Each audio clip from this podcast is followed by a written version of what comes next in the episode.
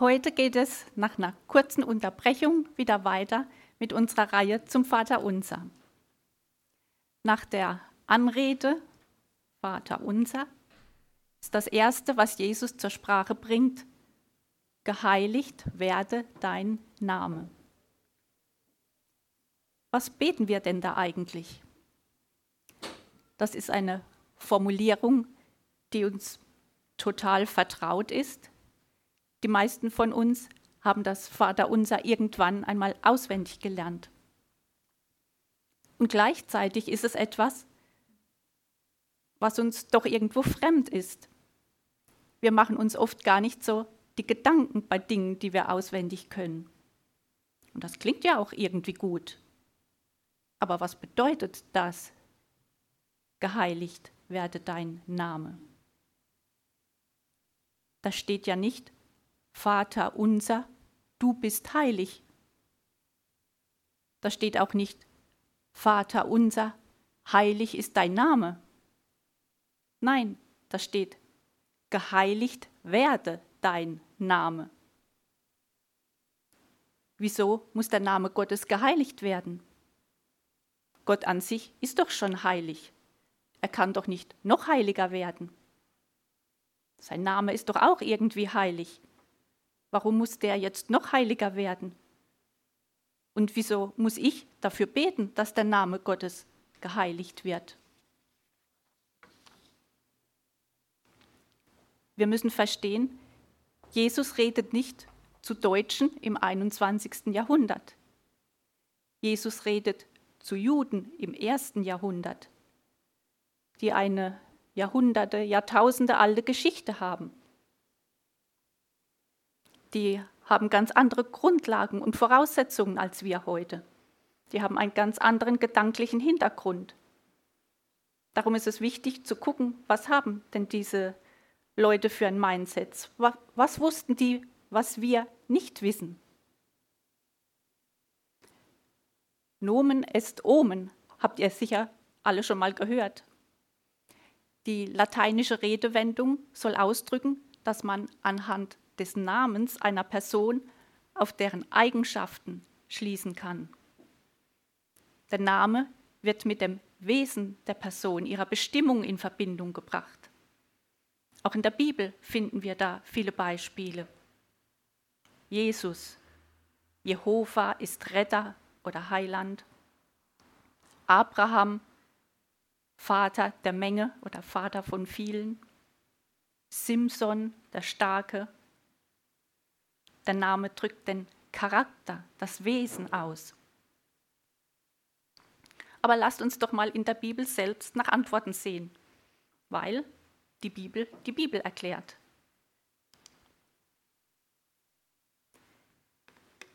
Vierter Mose 6, Verse 22 bis 27 steht der priesterliche Segen, auch aaronitischer Segen genannt. Ich lese euch den mal vor. Und der Herr redete zu Mose und sprach, Rede zu Aaron und seinen Söhnen und sprich, so sollt ihr die Kinder Israels segnen. Sprecht zu ihnen, der Herr segne dich und behüte dich. Der Herr lasse sein Angesicht leuchten über dir und sei dir gnädig. Der Herr erhebe sein Angesicht auf dich und gebe dir Frieden. Und jetzt der Schlüsselvers, Vers 27.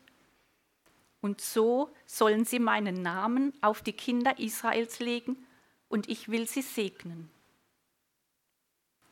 Die Priester hatten die Aufgabe, das Volk im Namen Gottes zu segnen. Darum kommt auch dreimal der göttliche Name Yahweh vor in diesem Segensgebet.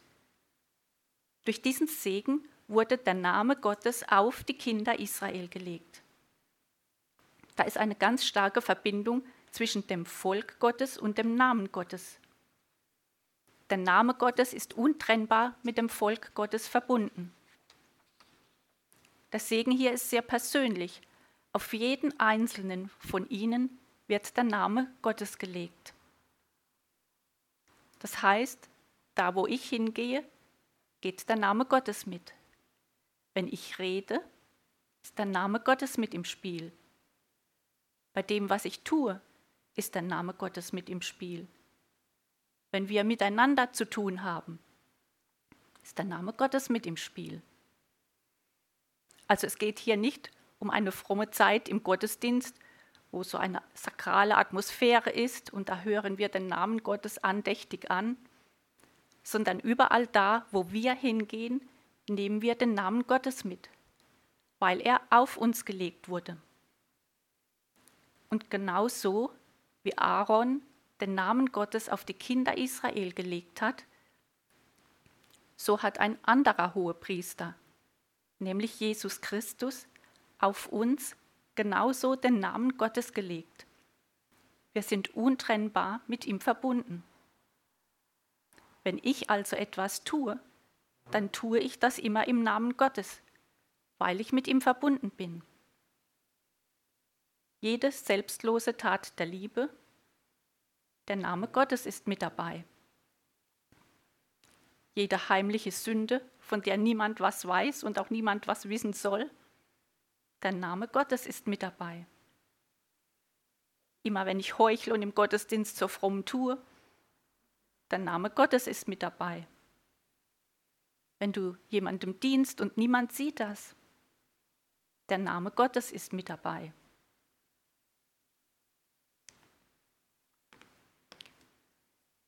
Fünfter Mose 28, Verse 9 bis 10. Der Herr wird dich als heiliges Volk für sich bestätigen, wie er dir geschworen hat, wenn du die Gebote des Herrn, deines Gottes, hältst und in seinen Wegen wandelst, dann werden alle Völker auf Erden sehen, dass der Name des Herrn über dir ausgerufen ist und werden sich vor dir fürchten. Der Name Gottes ist über das Volk ausgerufen. Mose sagt ja, wenn das Volk Israel in das Land kommt und das Land erobert, alle umliegenden Völker werden sehen und werden erkennen, so wie sich dieses Volk verhält, so wie dieses Volk gesegnet ist, so wie dieses Volk miteinander umgeht, ihre Gesetze, ihre Gebote, ihr Gottesdienst. Der Name Gottes ist über ihnen ausgerufen und sie werden sich vor ihnen fürchten. Der Name Gottes ist direkt mit den Kindern Gottes verbunden. Meine Kinder tragen meinen Namen. Und egal, wo sie hingehen und egal, was sie machen, sie tragen meinen Namen. Sie heißen nun mal so. Ich weiß nicht, wer von euch vielleicht Mafia-Filme guckt, wenn es dann heißt, du bist ein Corleone. Das ist eine Auszeichnung, so zu heißen. Diesen Namen trägst du wie einen Titel, wie einen Orden. Mit dem darfst du nicht leichtfertig umgehen. Der Andi Schiller hat mal in einer Predigt erzählt, wo er mit Kindern aus anderen Kulturen zu tun hat. Die haben oft ein ganz anderes Empfinden für Ehre, wenn Ehre verletzt wird. Es gibt auch heute noch viele Kulturen, wo ich, wenn ich nach außen hin versagt habe, dann habe ich Schande über die Familie gebracht, Schande über den Vater gebracht, Schande über den Namen gebracht. Wir sind da sehr stark individualistisch geprägt. Für uns ist das bei weitem nicht so stark. Bei uns sagen sie, ja, der ist ja jetzt 18, der kann ja jetzt machen, was er will. Da sind wir anders als der Rest der Welt. Diese Kultur der Ehre, die sich ganz stark auf Familie bezieht. Wir finden das gleiche Prinzip im Neuen Testament wieder.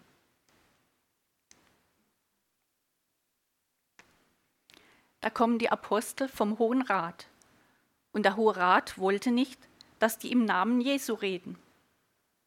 Und die Apostel haben es trotzdem gemacht und wurden dann zwischendurch noch von einem Engel aus dem Gefängnis befreit und quasi direkt auf die Kanzel geführt und haben wieder im Namen Jesu gepredigt. Und dann holt sie der Hohe Rat und sie sagen, haben wir euch nicht geboten, ihr sollt nicht in diesem Namen sprechen? Und dann sagen sie, es ist besser, Gott zu gehorchen als den Menschen. Und dann überlegen die so, was machen wir jetzt mit denen? Und dann schicken sie sie fort, aber vorher lassen sie sie noch schlagen, gibt noch eine Prügelstrafe. Und dann heißt es hier von den Aposteln, sie gingen voller Freude vom Hohen Rat hinweg, weil sie gewürdigt worden waren, Schmach zu leiden um seines Namens willen. Elberfelder übersetzt das noch ein bisschen besser, für den Namen Schmach zu leiden. Die Apostel haben geblutet, die waren verwundet, aber sie waren voller Freude, weil sie wussten, wir haben das für den Namen gemacht, für den Namen Jesu. Und das bringt diesem Namen Ehre und ihnen offensichtlich Freude.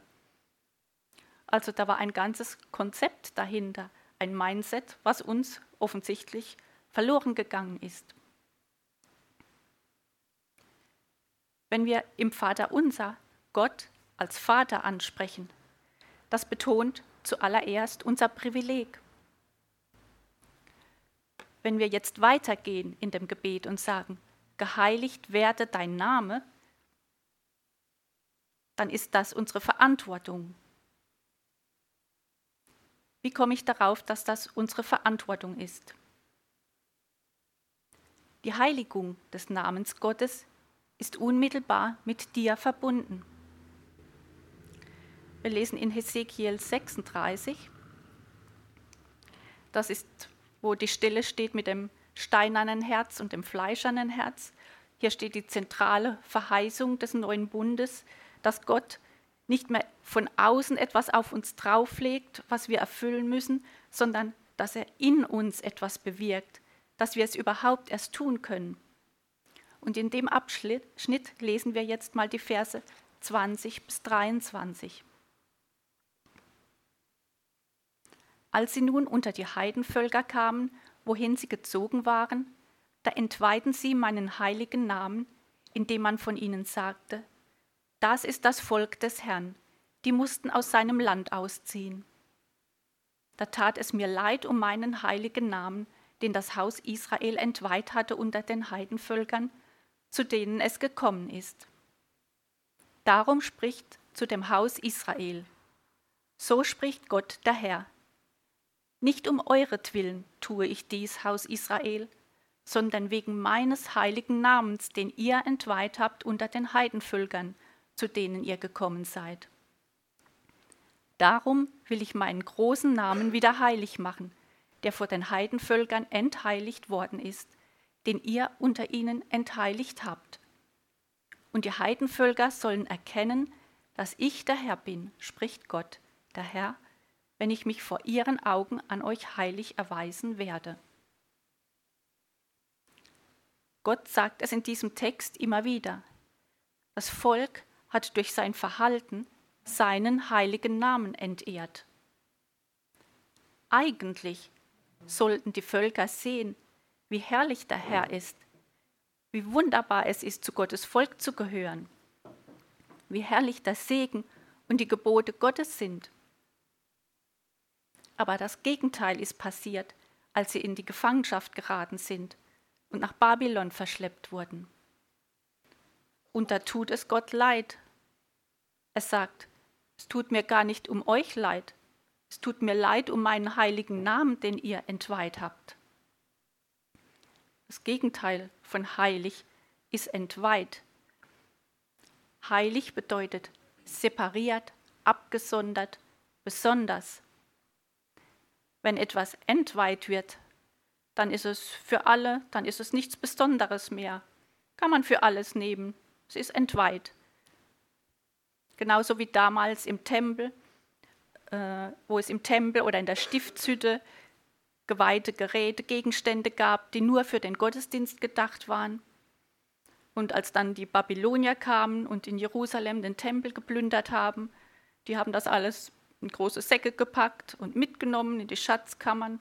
Und das war dann entweiht. Das war nicht mehr zu gebrauchen. Und genauso kann auch der Name Gottes, der über uns ausgerufen ist, der heilig ist, der eigentlich demonstrieren sollte, wie wunderbar es ist, mit Gott zu leben. Dieser Name kann ebenfalls entweiht werden. Und dieses Entweihen, dieses Heiligen, ist unmittelbar mit uns verbunden, mit den Entscheidungen, die wir treffen, mit dem Leben, das wir leben. Vielleicht sagst du, ach, diese kleine Sünde, es tut doch niemandem weh. Aber sie entheiligt den Namen Gottes. Und das ist noch viel schlimmer, als dass es einem Menschen weh tut. Und da kommen wir eigentlich schon zu dem Kern, was es heißt, den Herrn zu fürchten. Als David gesündigt hatte, und er hatte ja nicht nur ein bisschen gesündigt, der hatte ja richtig Dreck am Stecken. Der hatte Ehebruch begangen mit der Bathseba und hat ihren Mann um die Ecke bringen lassen und hat versucht, alles zu vertuschen und niemand hat es mitgekriegt. Aber dann kommt der Prophet Nathan und sagt, die Feinde Gottes lästern über den Namen Gottes. Sie lästern den Namen Gottes wegen der Sünde, die du begangen hast. Und in Psalm 51 schreibt er, gegen dich allein habe ich gesündigt. Eigentlich hat er gegen ganz viele gesündigt. Aber das Entscheidende für David war, gegen dich allein habe ich gesündigt. Er hat ein Verständnis davon, dass der Name Gottes gelästert wird, dass der Name Gottes entweiht wird, wenn er sich auf Kompromisse mit der Sünde einlässt.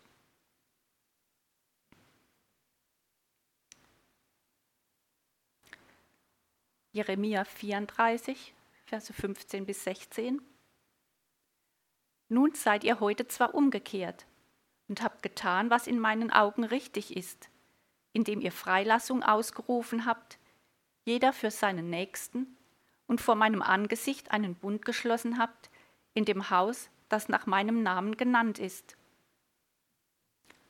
Also was hier passiert ist, es gab alle 50 Jahre das Jubeljahr, da wurde Freilassung ausgerufen. Da wurden alte Schulden gecancelt ich erlasse dir das alles. Hebräische Sklaven, die durften nach Hause gehen, sie waren frei. Und hier hat das Volk gesagt, ich nehme das ernst, ich lasse sie frei. Aber dann hat das Volk wieder seine Meinung geändert. Aber es reute euch wieder, und ihr habt meinen Namen entweiht, indem jeder seinen Knecht und jeder seine Magd, die ihr nach ihrem Wunsch freigelassen hattet, wieder zurückgeholt habt und ihr habt sie gezwungen, eure Knechte und Mägde zu sein. Der Name Gottes wird entweiht, wenn wir den Geboten Gottes ungehorsam sind. Und wenn wir den Geboten Gottes zuwiderhandeln, bringen wir Schmach, bringen wir Lästerung auf den Namen Gottes, der über uns ausgerufen ist.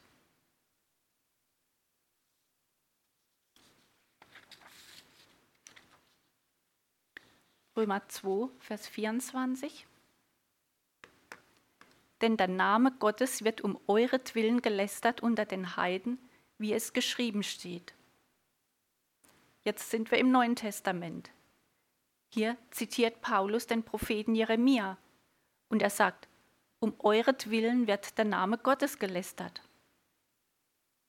Also auch im Neuen Testament ist dieses Konzept, diese Wahrheit zu finden dass das Volk Gottes untrennbar mit dem Namen Gottes verbunden ist. Du siehst es auch immer wieder, wenn große Leiter in Sünde fallen. Da gibt es leider einige Beispiele. Wenn dann solche Dinge rauskommen, das gibt eine Riesenschmach und Lästerung des Namens Jesu. Da lachen die Leute. Das war dann die sichtbare Dimension der Sünde, die irgendwann kommt. Jede Sünde hat aber auch eine unsichtbare Dimension. Auch diese unsichtbare Dimension bringt Schmach und Entweihung über den Namen Gottes. Aber alles, was unsichtbar ist, was wir in unserem Herzen an Sünde haben, das wird irgendwann sichtbar werden. Wegen des Volkes Gottes wird der Name Gottes gelästert. Das Volk Gottes trägt eine Riesenverantwortung für die Heiligung des Namens Gottes beziehungsweise für die Entweihung.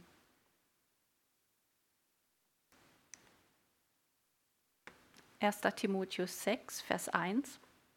Hier redet Paulus zu Sklaven, Sklaven, die sich bekehrt haben. Ja, sie waren dann gerettet, aber sie konnten ja trotzdem nicht einfach so sagen, so, ich gehe jetzt einfach. Das war ein Riesenthema damals. Wie sollten die sich verhalten? Diejenigen, die als Knechte unter dem Joch sind, sollen ihre eigenen Herren aller Ehre wert halten, damit nicht der Name Gottes und die Lehre verlästert werden. Paulus bringt diesen Zusammenhang genauso. Er sagt, ihr, die ihr arbeitet, wie ihr eure Herren behandelt, das hat Auswirkungen auf den Namen Gottes, ob er verlästert wird oder nicht verlästert wird. Wir tragen eine Verantwortung. Wir haben auch ein Riesenprivileg. Darüber haben wir vor zwei Wochen gehört. Aber dieses Privileg, nach dem Namen Gottes genannt zu werden, Teil der Familie Gottes zu sein, geht auch einher mit Verantwortung.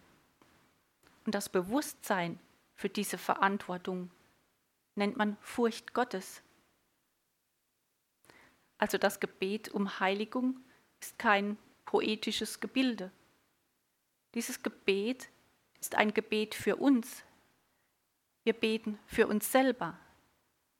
Das Gebet geheiligt werde dein Name ist ein Gebet für uns, dass wir in der Heiligung vorankommen. In diesem Gebet steckt nicht nur die Bitte, dass Gott das irgendwie macht, sondern gleichzeitig steckt darin eine Hingabe an die Ehre Gottes, eine Hingabe an die Heiligung des Namens Gottes, eine Hingabe an seine Ehre.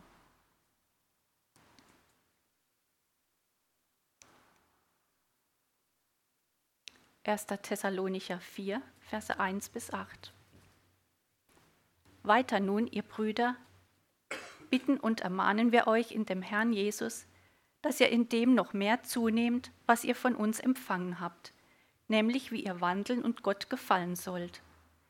Denn ihr wisst, welche Gebote wir euch gegeben haben im Auftrag des Herrn Jesus.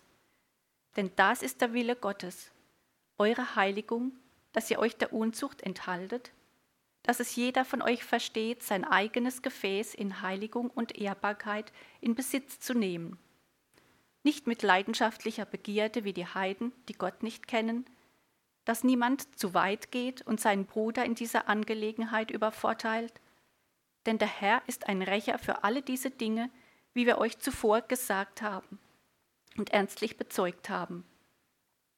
Denn Gott hat uns nicht zur Unreinheit berufen, sondern zur Heiligung.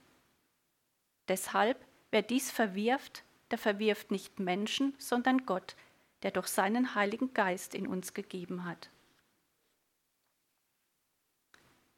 Es gibt zwei Arten von Heiligung. Eine Heiligung erhalten wir sofort, wenn wir zum Glauben kommen. Jesus heiligt uns und er sagt, du darfst in den Himmel kommen. Alles ist unter meinem Blut. Das ist eine Art von Heiligung. Und dann gibt es noch eine andere Art von Heiligung, und die beschreibt den Prozess in uns, dass wir verändert werden. In uns, in unserer Haltung, in unserer Seele, in unseren Handlungen. Wir mehr und mehr Jesus ähnlich werden. Und das ist das, was Paulus hier meint. Gott verändert uns durch Buße. Das tut er auf jeden Fall. Aber er heilt uns auch. Unsere Verwundungen aus der Vergangenheit, das ist das verrückte Verhalten, was wir manchmal an den Tag legen, dass wir ausrasten, wenn sich jemand komisch verhält und wir flippen völlig aus. Es hat nichts damit zu tun, dass wir so sündig sind, sondern dass da Dinge sind, die ungeheilt sind in unserem Leben, in unseren Seelen. Und die möchte Jesus heilen. Und das gehört auch zur Heiligung. Und dann lässt er uns reifen. Ich bin Gott so dankbar, dass ich heute ein anderer Mensch bin als vor zehn Jahren. Und dass ich hoffentlich in zehn Jahren ein anderer Mensch sein werde als heute. Weil Gott mich in einen Reifeprozess hineingestellt hat und mich verändert. Das hat nichts mit Sünde oder Verletzungen zu tun. Das ist ein ganz normaler Reifeprozess, in dem sich jeder Mensch befindet. Geheiligt werde dein Name ist eine Hingabe und eine Aufforderung. Gott lädt uns ein, gemeinsam, weil er eben unser Vater ist, weil ihm viel an seinem Namen liegt, er lädt uns ein, diese Priorität auch zu unserer Priorität zu machen. Und das gehört zur Herzensbeziehung mit Gott, ein Empfinden, ein Gespür für die Ehre Gottes zu haben, für die Heiligung des Namens Gottes. Dass es eben nicht egal ist, wenn ich Sünde in meinem Leben habe. Dass es eben nicht egal ist, wie ich mit meinem Gegenüber umgehe. Dass es eben nicht egal ist, wie ich mich auf der Arbeit gegenüber meinen Kollegen verhalte, sondern dass der Name Gottes, die Ehre Gottes auf dem Spiel steht. Und er lädt uns ein, weil er uns gern hat und weil er uns akzeptiert als Familienmitglied und sagt, du hast meinen Namen bekommen. Damit gehen riesige Privilegien einher, aber auch Verantwortung. Und ich möchte das für mich mitnehmen und ich möchte es bewegen und mich fragen, Jesus, wie kann ich deinen Namen ehren?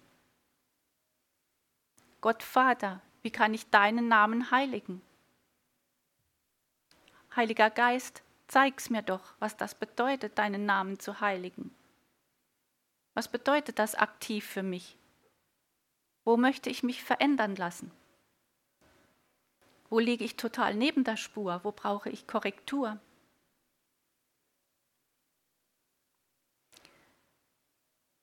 Geheiligt werde dein Name ist kein Gebet für eine Veränderung in Gott, sondern für eine Veränderung in uns.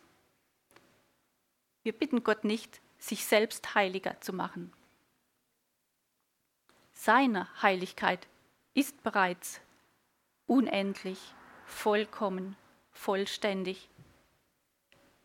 Wenn wir beten, geheiligt werde dein Name, bitten wir Gott, dass er sich Menschen erweckt, die ihn lieben, ihn schätzen, ihn bewundern und verehren die der Welt zeigen, wie wertvoll unser Gott ist. Ich bete noch mit uns.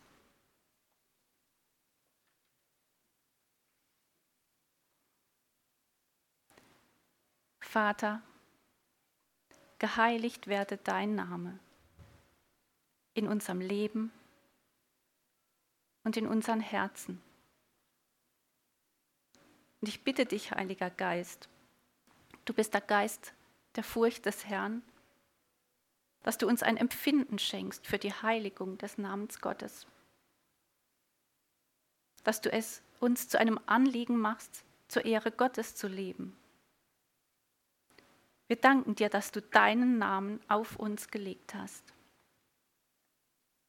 Ich bete darum, dass jeder Einzelne, der hier ist, ein Grund dafür ist, dass der Name Gottes geehrt wird Führe uns in Buße, führe uns in Heilung und führe uns in Reifungsprozesse. Dass wenn Menschen uns betrachten, dass sie dann sehen, wie wunderbar es ist, zu deiner Familie zu gehören. Dass dein Name mehr und mehr geehrt wird. Danke, Herr, dass du uns dafür Gnade